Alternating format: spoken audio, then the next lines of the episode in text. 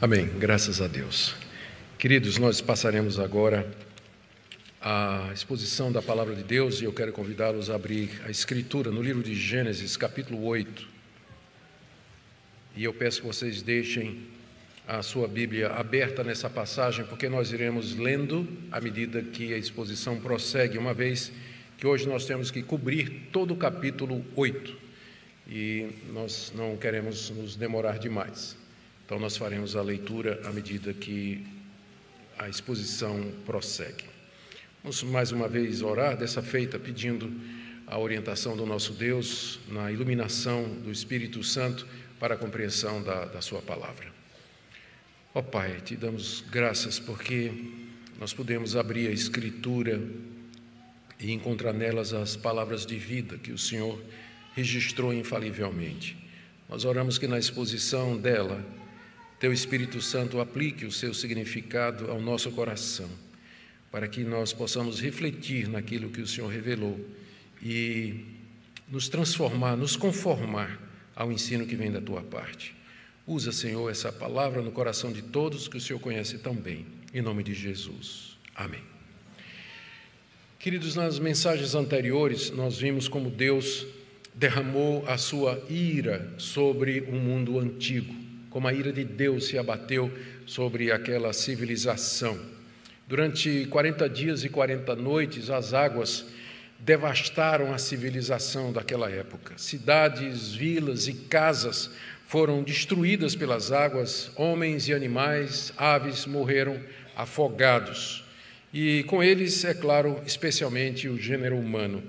Não somente os cainitas, os descendentes de Caim, que haviam se afastado completamente de Deus, desviado dos seus caminhos, criado novas religiões, esquecido completamente de Deus, mas também os setitas, os descendentes de Sete, em quem havia esperança, os guardadores da promessa da chegada da, do, da semente da mulher, aquele que haveria de esmagar a cabeça da serpente.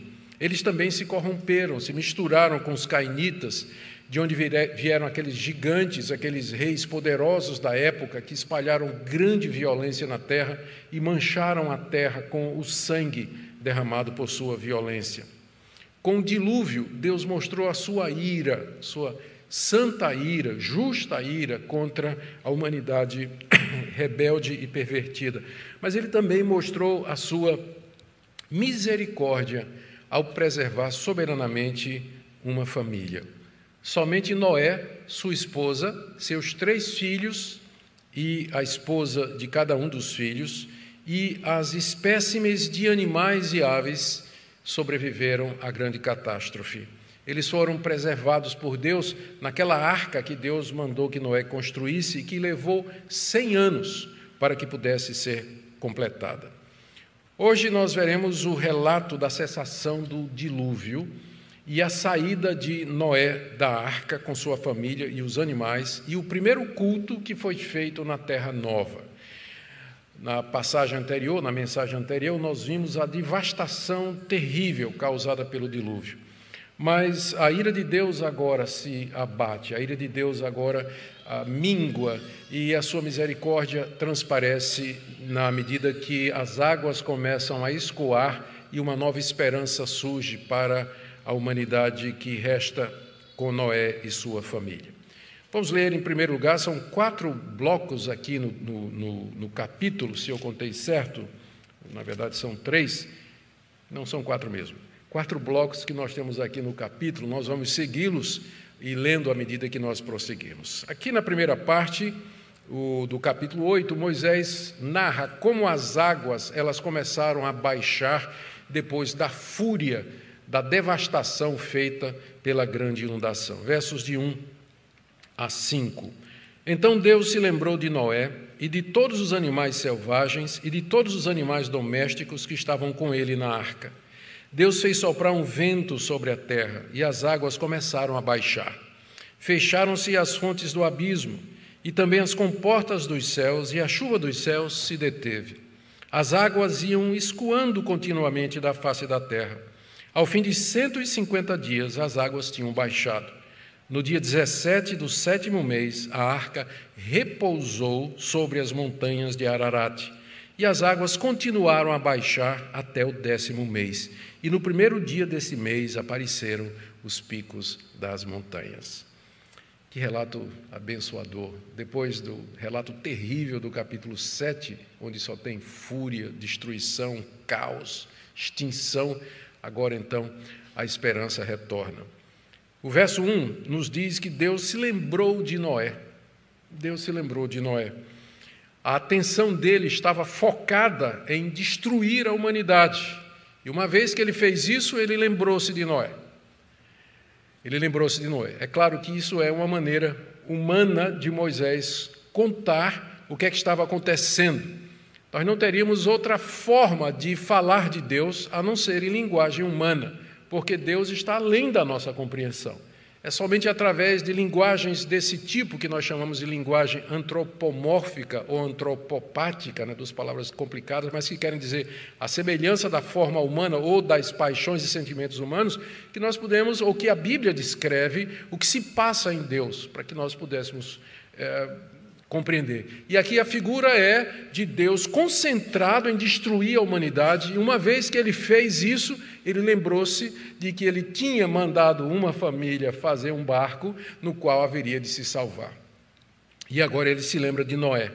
Essa linguagem que nós encontramos aqui, essa, essa expressão, Deus se lembra, toda vez que ela é usada no Antigo Testamento, é no contexto da aliança.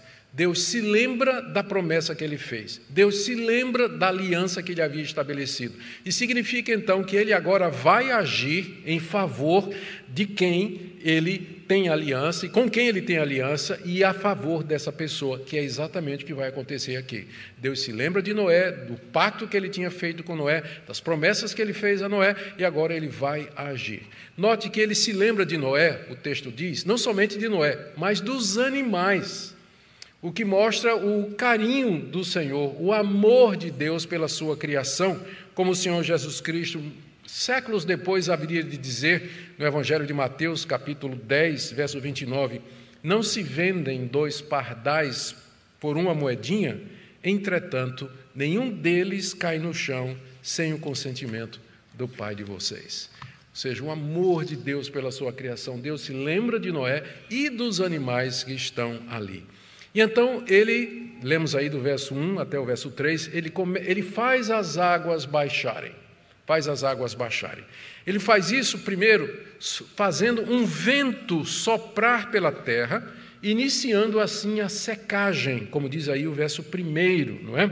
Ele fez, Deus fez soprar um vento sobre a terra, que foi o mesmo método que ele tinha usado para abrir o mar vermelho quando Moisés e o povo de Israel, acossados pelos egípcios, tendo diante de si o mar, precisavam atravessar. Deus faz um vento soprar e abre o mar, e Moisés atravessa com o povo de Israel. O povo que estava escutando isso aqui que nós estamos lendo. Lembra que Moisés estava lendo isso, escrevendo isso, pregando isso para os israelitas lá nas planícies de Moabe, antes dele entrarem na terra prometida. Os pais desses dessa primeira audiência de Moisés, eles tinham passado por isso, tinham visto o sopro de Deus abrindo as águas do Mar Vermelho. Esse, era o mesmo sopro que Deus usou para fazer com que as águas secassem. Interessante porque Deus podia simplesmente ter dado uma palavra e o mundo secaria. Ele é o Deus que do nada fez tudo o que existe. Não há nada que Deus não possa fazer só pela sua palavra. Mas a gente nota que desde a criação, Deus começa, quando ele age no mundo, ele age dentro das leis que ele criou. Deus age através dos princípios naturais, das leis naturais, dos meios. Por isso, milagres, eles não são o normal. Milagres não são a maneira rotineira e padrão de Deus agir no mundo. Ele usa os recursos da natureza que ele criou. Por isso que nós não vemos como pecado nenhum a gente se aproveitar do conhecimento científico para usar remédio ou qualquer outra descoberta que facilite a nossa vida, enquanto que algumas pessoas acham que Deus só age no sobrenatural, nós entendemos que, ao contrário, a Bíblia nos mostra um Deus que age dentro da natureza, através das próprias leis que ele estabeleceu. Ele podia ter secado assim, Mas ele simplesmente mandou, ordenou que o vento soprasse, e o vento sopra, ele começa a secar a terra, como diz aí o verso primeiro. Em seguida, Deus fecha as fontes do abismo e as comportas dos céus, diz aí o verso 2. Ou seja, os rios subterrâneos, eles param de correr em enchentes e as chuvas torrenciais param. Param as águas de cima e as águas de baixo. Ele é o Deus que comanda as águas, ele é o Deus que tem controle da natureza, como nós já dizemos, dissemos. E aqui há um contraste que nós não podemos deixar de ver com as visões orientais antigas, dos deuses antigos. Nessas visões pagãs, como a visão do eh, egípcia, onde a nação de Israel tinha passado 400 anos, a visão dos cananeus, onde eles, entre quem eles iriam habitar, pouco tempo depois, depois de atravessar o Rio Jordão, as águas representavam caos e era um poder inimigo dos deuses. Enquanto que o Deus de Israel, ele comanda, ele para as águas, ele seca as águas, as águas param de correr. Deus tem controle absoluto do universo e é um contraste absurdo com os deuses inventados pelos homens naquele mundo antigo. E o verso 3 nos diz que as águas então foram escoando. E tem inclusive a data, no dia 17 do sétimo mês, em que Noé completou 600 anos, as águas então começaram a baixar e chegaram a um nível bem baixo, ou seja, cinco meses após o dilúvio ter começado. 150 dias depois do dilúvio ter começado, as águas começaram a baixar. E diz aí o verso 4 que a arca então repousou nas montanhas do Ararat. Eu gosto dessa expressão, repousou. Não é? Depois de uma viagem é? Turbulenta, você imagina né, como é que estava lá dentro da arca. Não é? a, a chuva torrencial, aquelas correntes, as inundações, a coisa não estava fácil lá, nem para os bichos, nem para os homens. Não é? Mas agora a arca suavemente repousa, porque Deus não nos prometeu uma viagem tranquila ele prometeu uma chegada segura. Isso ele prometeu. E a arca finalmente repousa. Chega o momento do repouso, mas ainda não é o fim. Por curiosidade, apenas para o nosso conhecimento, as montanhas do Ararat são uma cordilheira, uma grande eh, cadeia de montanhas que fica na moderna Turquia Oriental, entrando também no país conhecido como Armênia. Mas o local exato de onde a arca repousou, isso nos é desconhecido, embora de vez em quando apareça na internet. Descobrir a arca de Noé, né? nós não, isso aí é, é, é inverídico, nós não temos nenhuma informação segura dos restos da arca de Noé, sabemos apenas que a arca repousou nessas montanhas. E diz o verso 5 que as águas continuaram a baixar, não é? E é, que dois meses e meio depois, o pico das outras montanhas apareceu, onde os estudiosos concluem que o pico onde a arca pousou é um pico chamado dedo, dedo de Deus, que é um dos picos maiores. Mas, como eu disse, até mesmo esse local ele não é de localização conhecida porque os outros picos começaram a aparecer depois, quer dizer que a arca pousou no mais alto, né? e à medida que a água baixava, os outros iam ficando mais visíveis. O escoamento dessas águas, elas nós não podemos perder de vista isso, elas representam o abrandamento da ira de Deus. Seu furor tinha sido derramado sobre o mundo, mas agora se escoava como aquelas águas e a esperança de um novo mundo surgia. Vamos agora para o segundo bloco de material que Moisés nos dá aqui, a respeito do, da, da, remissão do dilúvio, da, da, da cessação do, do, dilúvio. Vamos do verso 6 até o verso 12. 40 dias depois, depois que apareceram os picos das montanhas, 40 dias depois, Noé abriu a janela que tinha feito na arca e soltou um corvo o qual, tendo saído, ia e voltava até que se secaram as águas sobre a terra. Depois Noé soltou uma pomba para ver se as águas já tinham diminuído na superfície da terra. Mas a pomba, não achando lugar para pousar os pés, voltou para junto de Noé na arca, porque as águas ainda cobriam a terra. Noé, estendendo a mão, pegou a pomba e a recolheu consigo na arca e a trouxe de novo para dentro da arca. Noé esperou mais sete dias e de novo soltou a pomba fora da arca. E à tarde ela voltou trazendo no bico uma folha nova de oliveira. Assim Noé entendeu que as águas tinham baixado sobre a terra. Esperou mais sete dias e de novo soltou a pomba, ela, porém, já não voltou para ele. Aqui nós temos o registro da estratégia de Noé para saber se a terra estava seca o suficiente para que eles saíssem da arca e recomeçassem a vida. Porque Deus disse a Noé quando o dilúvio ia começar. Vocês recordam disso? Deus disse a Noé: daqui a sete dias eu vou trazer o dilúvio sobre a terra. Então, começa a entrar na arca. Deus disse a Noé quando o dilúvio ia começar, mas não disse quando ia terminar. Portanto, aqui você vê um teste de paciência. Deus testando a fé de Noé. Ele, Noé precisou de fé para entrar na arca e ele precisou de fé para sair da arca aguardar o momento de sair, aguardar aquele momento em que Deus haveria de guiá-lo. E depois que a arca repousou no Ararat, ele aguardou 40 dias depois que os picos mais altos apareceram.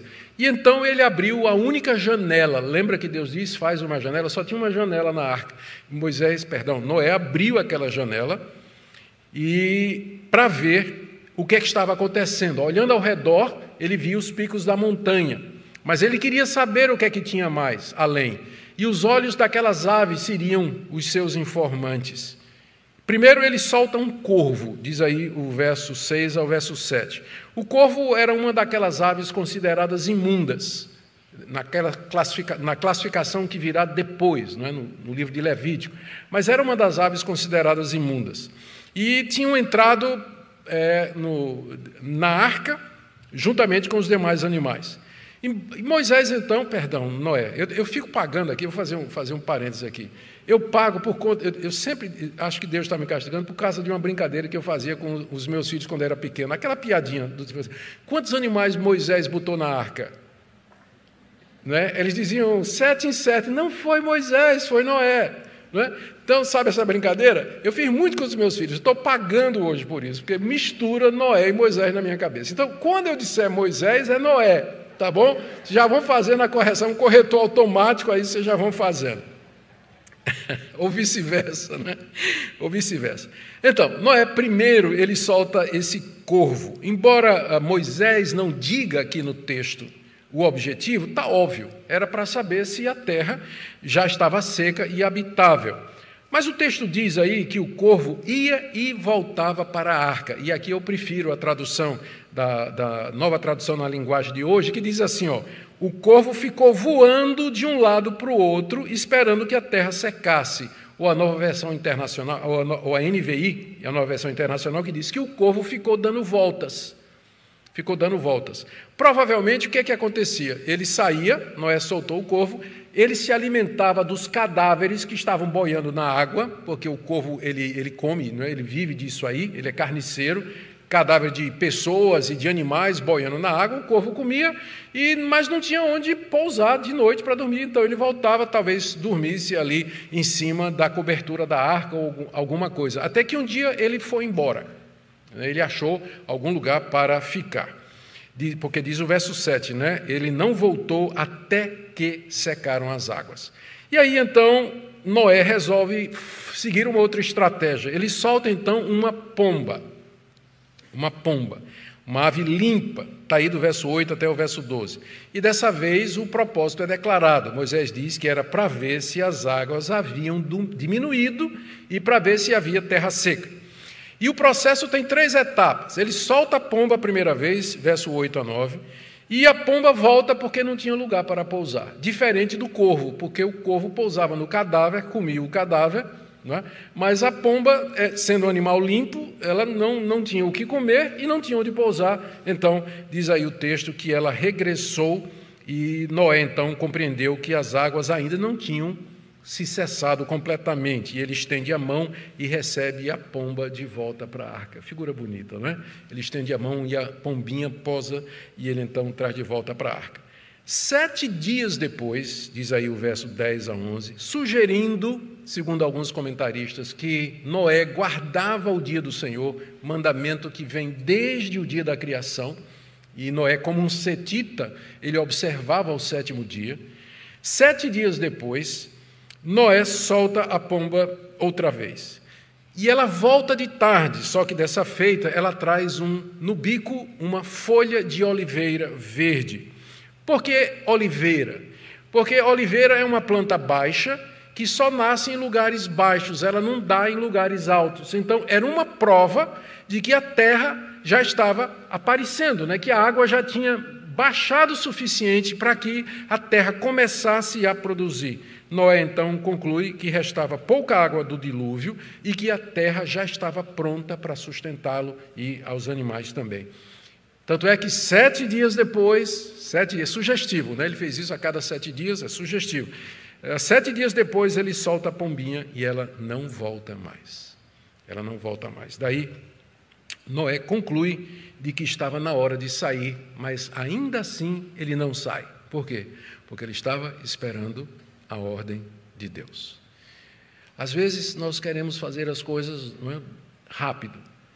E o grande teste de Noé era esperar a ordem de Deus. E Deus deixa Noé esperando, né? A água baixou, Noé já tinha visto, ele já fez o teste, a pombinha voltou, trazia ah, uma, uma, vegetação fresquinha, indicando que a terra já estava brotando, estava, portanto, pronta para receber a nova vida que haveria de chegar, mas ainda Deus não tinha dado a ordem e às vezes a gente se precipita. Antes, antes, a gente faz as coisas antes do momento certo. É preciso muita sabedoria para conhecer o tempo e o modo, como diz a palavra de Deus. Algumas pessoas olham para esse processo aqui, né, que parece longo, né, desnecessário até, uma leitura meio que repetitiva, e alguns tentam ver aqui um sentido simbólico. O corvo indo embora representa as iniquidades indo embora, a, a pombinha e a oliveira representam o Espírito Santo. A melhor coisa é a gente não procurar sentidos onde eles não são claramente pretendidos pelo autor, senão nós vamos cair no erro da alegoria, de alegorizar determinadas passagens e procurar sentidos que não, não podem ser extraídos do texto. A melhor forma é entender que esse processo todo indica simplesmente que as águas foram baixando aos poucos. E aqui é muito interessante isso. Em 40 dias Deus derrama sua fúria e destrói o mundo. Só que a remissão disso, a misericórdia dele, a cura de Deus leva um ano. Leva um ano. O choro pode durar uma noite, mas a alegria vem pela manhã. A desgraça, a dor, ela vem com toda a violência, mas há um processo de cura que nem sempre é tão breve como a gente gostaria. E Deus faz Noé e a família e os animais esperarem um ano, um ano ali, até que eles possam retomar a vida. Portanto, eu creio que é um, foi um teste não só da fé de Noé, mas da sua paciência, da sua resiliência e da sua perseverança em continuar a obedecer a Deus.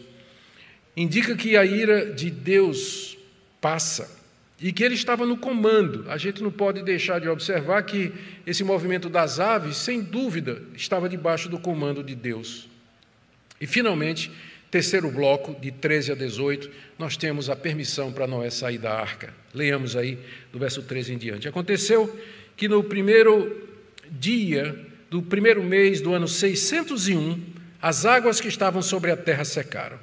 Então Noé removeu a cobertura da arca, olhou, e eis que o solo estava enxuto. E aos 27 dias do segundo mês a terra estava seca.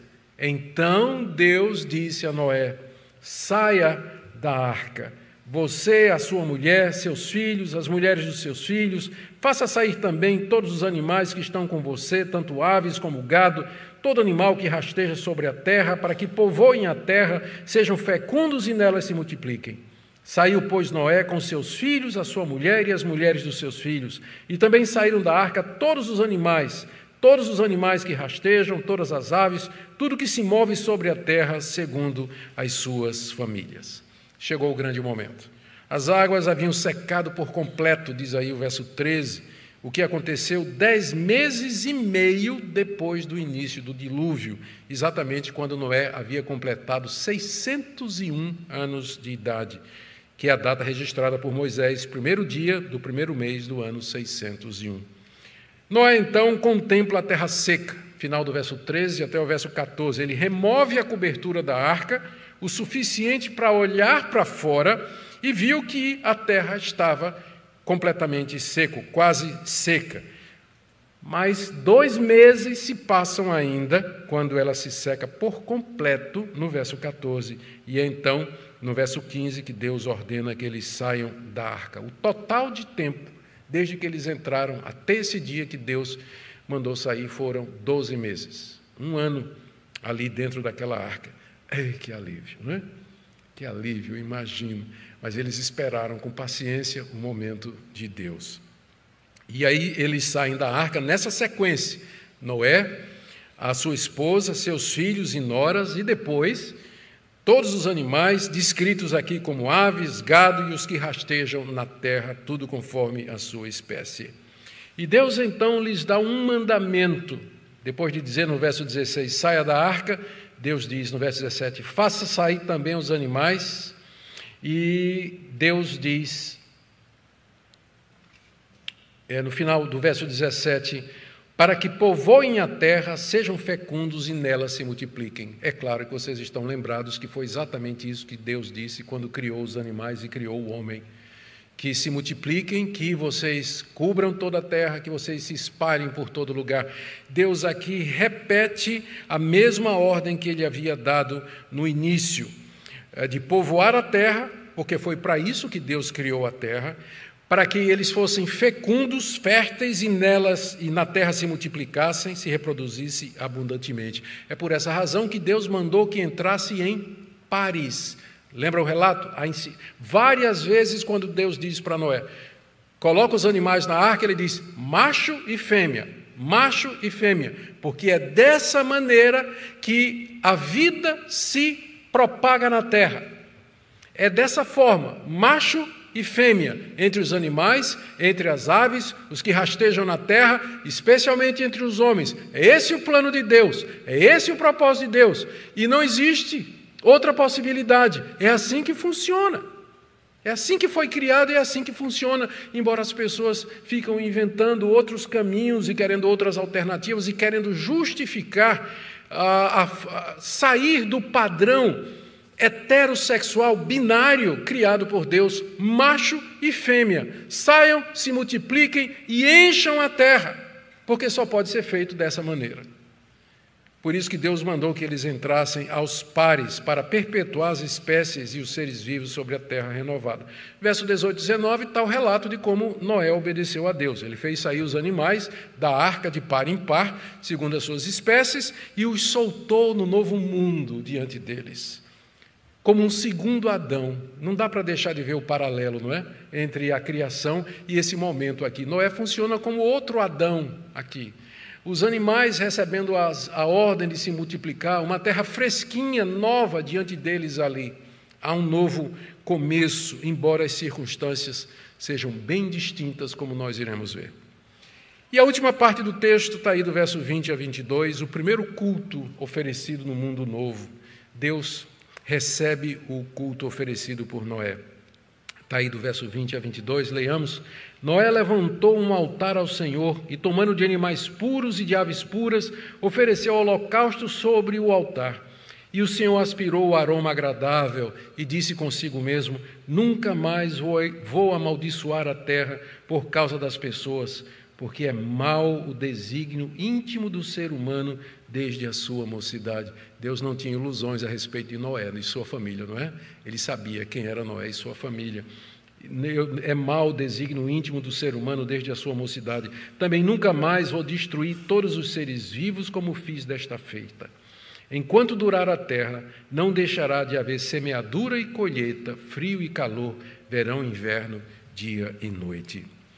O verso 20 diz que Moisés, perdão, Noé, quando sai da arca, ele constrói um altar que ele dedica ao Senhor, está aí no verso 20. Provavelmente já na base da montanha, feito de pedras ou de barro, e ele dedica aquele altar a Deus, como sinal da sua gratidão e da sua devoção. E é interessante que ele fez isso antes de fazer a casa dele, antes de plantar uma vinha e antes de sair por aí preparando a sua subsistência. Isso mostra quanto Noé era de fato um homem de fé e temente a Deus e o quanto ele amava a Deus. O primeiro pensamento de Noé quando saiu da arca foi o quê? Juntar a família, fazer um altar e oferecer um culto a Deus, um culto em ação de graças. Religião vinha em primeiro lugar na vida de Noé. Quando eu falo religião, é verdadeira religião, não no sentido pejorativo. Vinha em primeiro lugar na vida de Noé, ao contrário de muitos de nós, não é verdade? que deixamos as coisas de Deus, o culto a Deus, as coisas que pertencem a Deus, se tivermos tempo, se tivermos recursos, se tivermos oportunidade.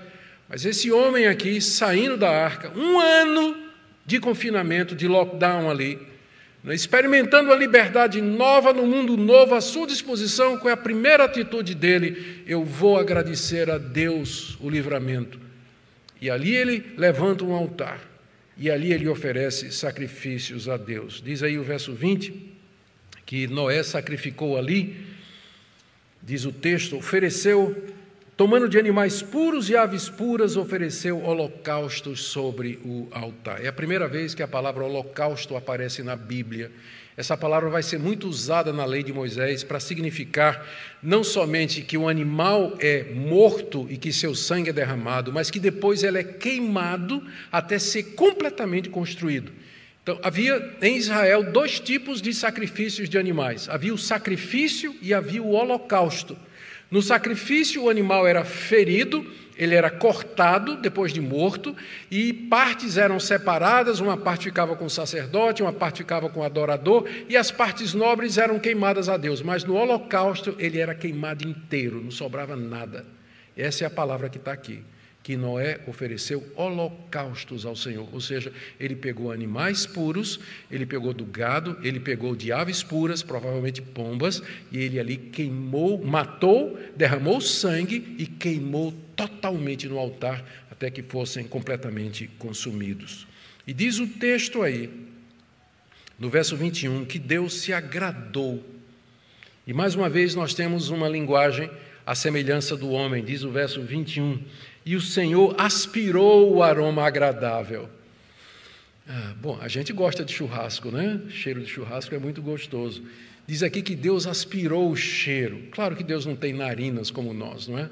Ele não é como nós, mas mais uma vez é uma maneira da Bíblia se referir a Deus, como se Deus estiver, como alguém que né, está diante de, de, de, carne queimada, carne sendo assada, e aquele aroma agradável, é, é, era como se fosse isso. Era como se fosse isso. Deus aspira aquele aroma agradável, dando então sinal de que aquilo é, era alguma coisa que o agradava. O que nós temos aqui nos versos 21 e 22 ah, passou dentro do ser divino. Deus não disse a Noé isso. Diz aqui o texto que Deus eh, disse consigo mesmo, final do verso 21. Deus falou consigo mesmo. E a gente pergunta como é que Deus pode falar com Ele mesmo? Oh, Deus Pai, Deus Filho, Deus Espírito Santo. Deus falou consigo mesmo e ele disse isso aqui.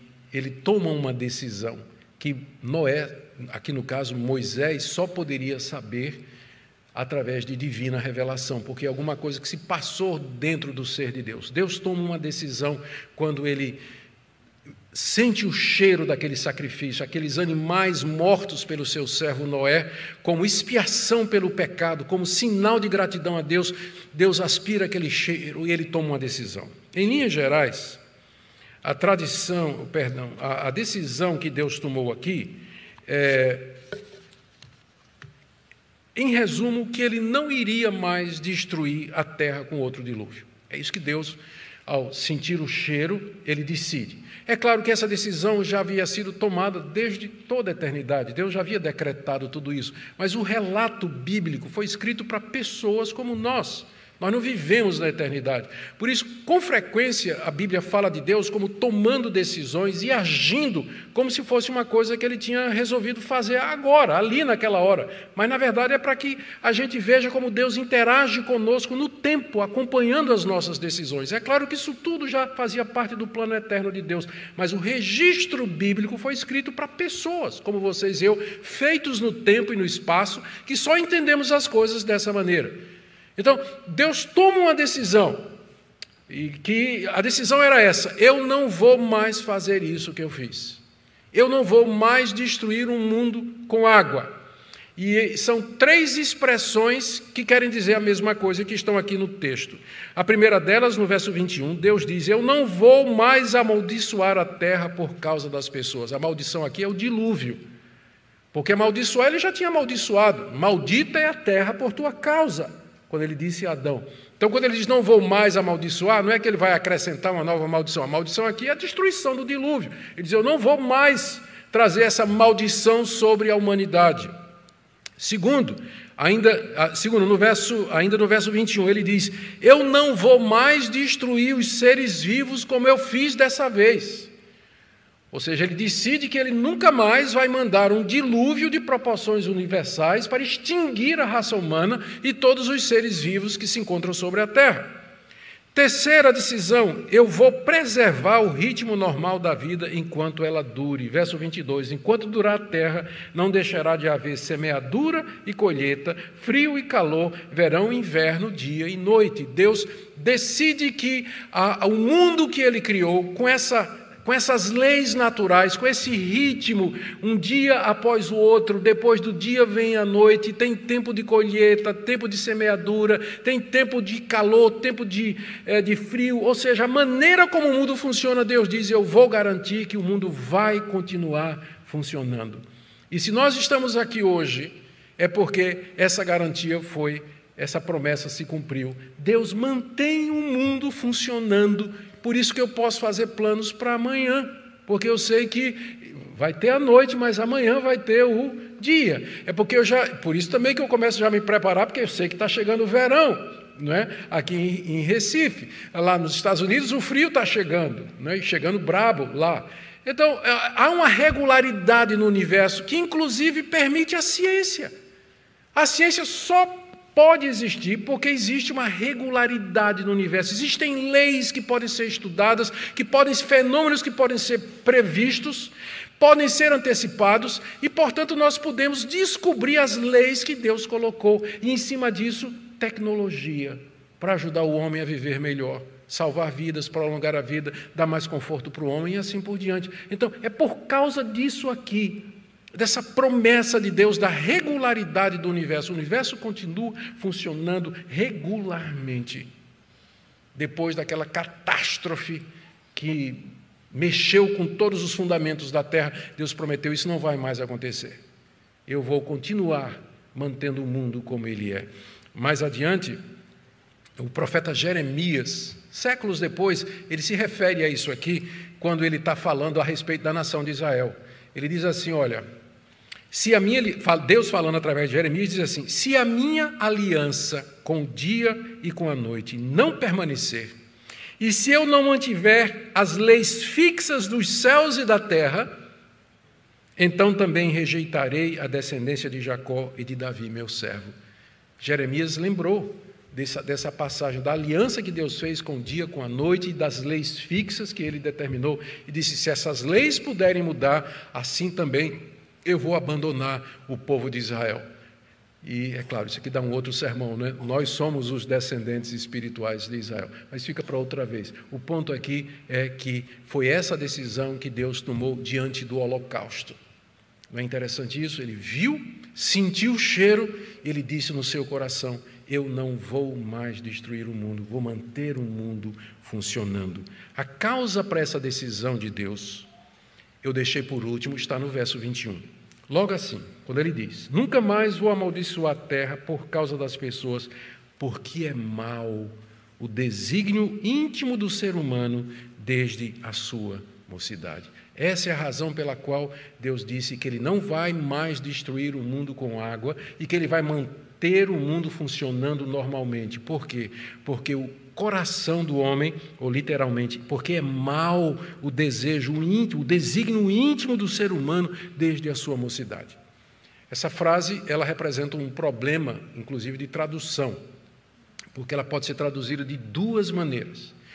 A primeira é que essa conjunçãozinha é, que, é, no hebraico, ela pode ser traduzida como porquê, que é então a opção que foi tomada pela nossa Almeida, não é? e não somente a Almeida, a Almeida antiga, a Almeida nova, a NVI, a nova tradução na linguagem de hoje, todos eles traduzindo, Deus dizendo assim: não vou mais destruir, porque o coração do homem é só é mal o tempo todo. Então, se esse é o significado, o que é que quer dizer? Deus está dizendo assim: eu não vou mais destruir o mundo como acabei de fazer, porque a corrupção do coração humano é incurável. É incurável, não adianta. É, é, é, é, mesmo de Noé, que nós vamos ver mais adiante, né? Noé vai plantar uma vinha e a primeira coisa que ele vai fazer é ficar bêbado. Então, o coração do homem é mau o tempo todo. Toda a intenção do coração humano é e vai continuar sendo para o mal. E isso ele diz aqui desde a juventude. A palavra traduzida para juventude em hebraico pode ser traduzido desde a infância. Desde a infância, o coração do homem é mau, é inclinado para o mal. É uma avaliação realista que Deus faz da natureza humana. Da natureza humana. Que o coração do homem, depois da queda lá no jardim, a intenção dele, o desígnio dele, desde criancinha, é para o mal continuamente.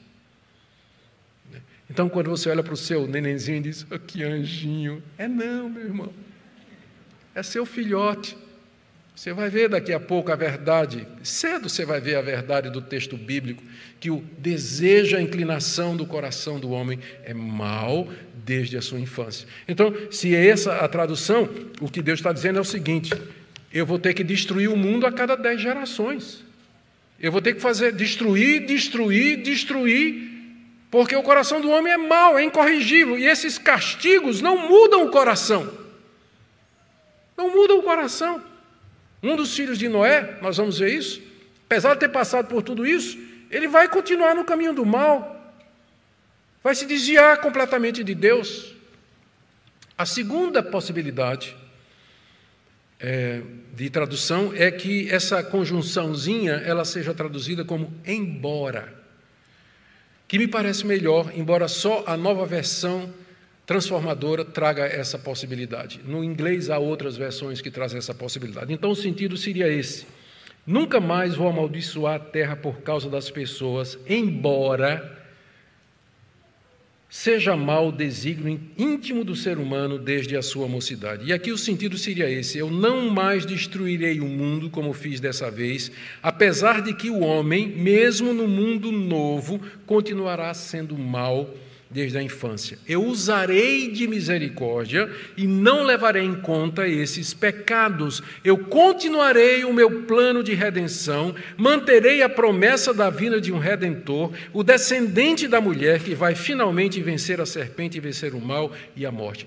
Aqui, se o sentido for esse, é, né, em, em resumo, Deus está dizendo: eu não vou mais destruir o mundo como eu fiz agora, embora o coração do homem seja mal continuamente. Ou seja, eu vou eu vou relegar esses pecados. Eu quero não quero que você me entenda mal aqui. Todo mundo que não creu em Deus naquela época foi para o inferno. O quando Deus diz assim que ele não vai levar em conta os pecados, é que ele não vai mandar o juízo agora. Né? Não vai. Porque senão a cada dez gerações ele ia mandar dilúvio, ia ter que mandar o dilúvio, por causa da pecaminosidade do homem. Mas embora o coração do homem seja mau continuamente, eu não vou destruir. Por quê? Porque Deus resolveu manter o plano estabelecido lá no Jardim do Éden, de que viria o descendente da mulher que finalmente resolveria o problema pela raiz, porque o dilúvio não resolve. O dilúvio não muda. O desastre, o castigo que Deus traz sobre o homem não muda o coração do homem. Às vezes até endurece mais. Só tem uma solução, é vencer o mal pela raiz, e essa solução só poderá acontecer quando viesse o filho de Eva, o descendente da mulher, a semente que esmagaria a cabeça da serpente e nos traria a redenção final, perdão de pecados, reconciliação com Deus e finalmente um novo céu e nova terra onde habita a justiça e não tem mais pecado. Então, com vistas a isso, Deus disse: Eu não vou mais destruir a humanidade, apesar, embora o coração do homem seja mau continuamente. Eu acho que essa é a melhor explicação para o texto. E bate com o que o apóstolo Paulo diz em Romanos capítulo 3, quando ele diz assim: Deus enviou Cristo como pagamento pelo pecado para manifestar a sua justiça, por ter ele, na sua tolerância, deixado impunes os pecados anteriormente cometidos, tendo em vista a manifestação da sua justiça no tempo presente, a fim de que Deus seja ele mesmo justo e justificador daquele que tem fé em Jesus. É o próprio apóstolo Paulo que diz aqui: Deus, na sua tolerância, deixou impunes os pecados anteriormente cometidos anteriormente à vinda de Cristo. O que é deixar impune? Não é que essas pessoas não foram para o inferno, mas é que Deus não destruiu o mundo repetidas vezes. Ele segurou. Isso não significa que essa promessa de Deus invalida a grande e final destruição que está marcada, que é o juízo de Deus. Há um juízo final. Mas o que Deus está dizendo é que até aquele dia do juízo, ele não vai fazer o que ele fez através da inundação. Como diz Pedro, para você não pensar que sou eu que estou inventando isso, agora eu vou apelar para o apóstolo Pedro, 2 de Pedro 3,7. Ele diz assim: Os céus existem desde muito tempo, e a terra surgiu da água, e através da água pela palavra de Deus. Com base nessa palavra, o mundo daquela época foi destruído, afogado em água pela mesma palavra, os céus e a terra que agora existem têm sido guardados. Lembra do que falou? Aí ele acrescenta: para o fogo. Guardados para o fogo, estando reservados para o dia do juízo e da destruição dos ímpios. Então, muito embora Deus tenha prometido que nunca mais vai mandar uma catástrofe mundial, por isso que é besteira quando o pessoal diz assim: o mundo vai se acabar numa terceira guerra mundial, terceira guerra atômica, não vai, não tem poder, o homem não tem condição de aniquilar o mundo e a própria raça, não tem. Ele faz muita guerra e muita destruição, mas é Deus quem vai trazer o juízo final. E o mundo está sendo preservado para aquele grande dia, que é o dia da destruição dos ímpios e o dia do juízo de Deus. Portanto, queridos, temamos a Deus e adoremos pela sua graça infinita, ali mostrada naquele sacrifício, representando o seu filho Jesus. Termino fazendo agora algumas aplicações.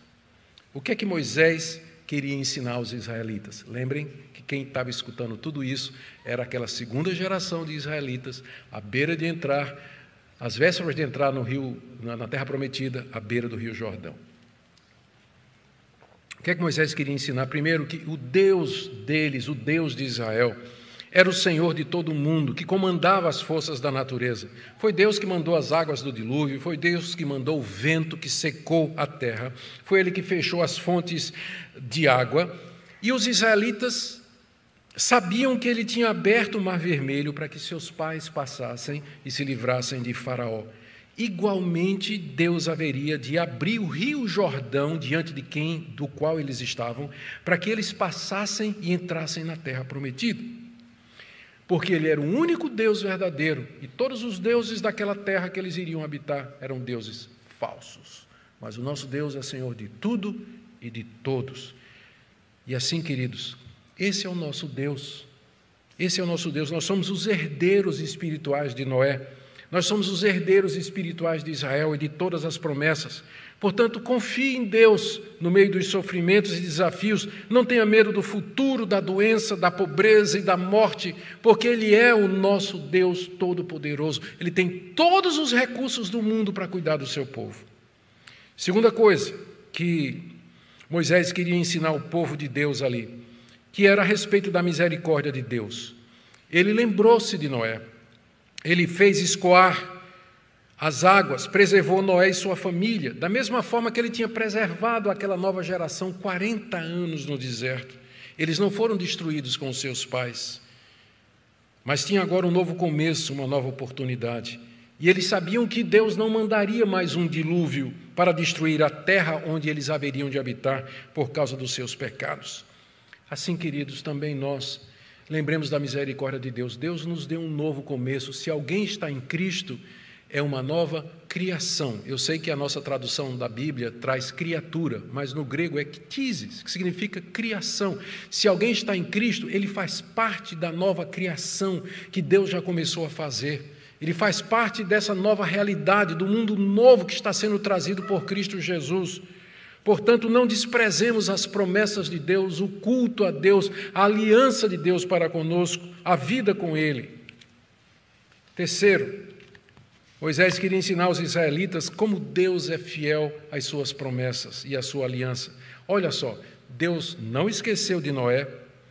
Deus havia se lembrado dos israelitas, é exatamente a mesma expressão que aparece em Êxodo 2, 23 a 25. Deus se lembrou do seu povo que estava cativo no Egito, e aí mandou Moisés para libertá-lo.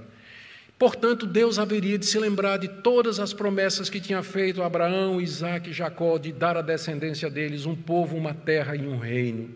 Eles podiam confiar nisso.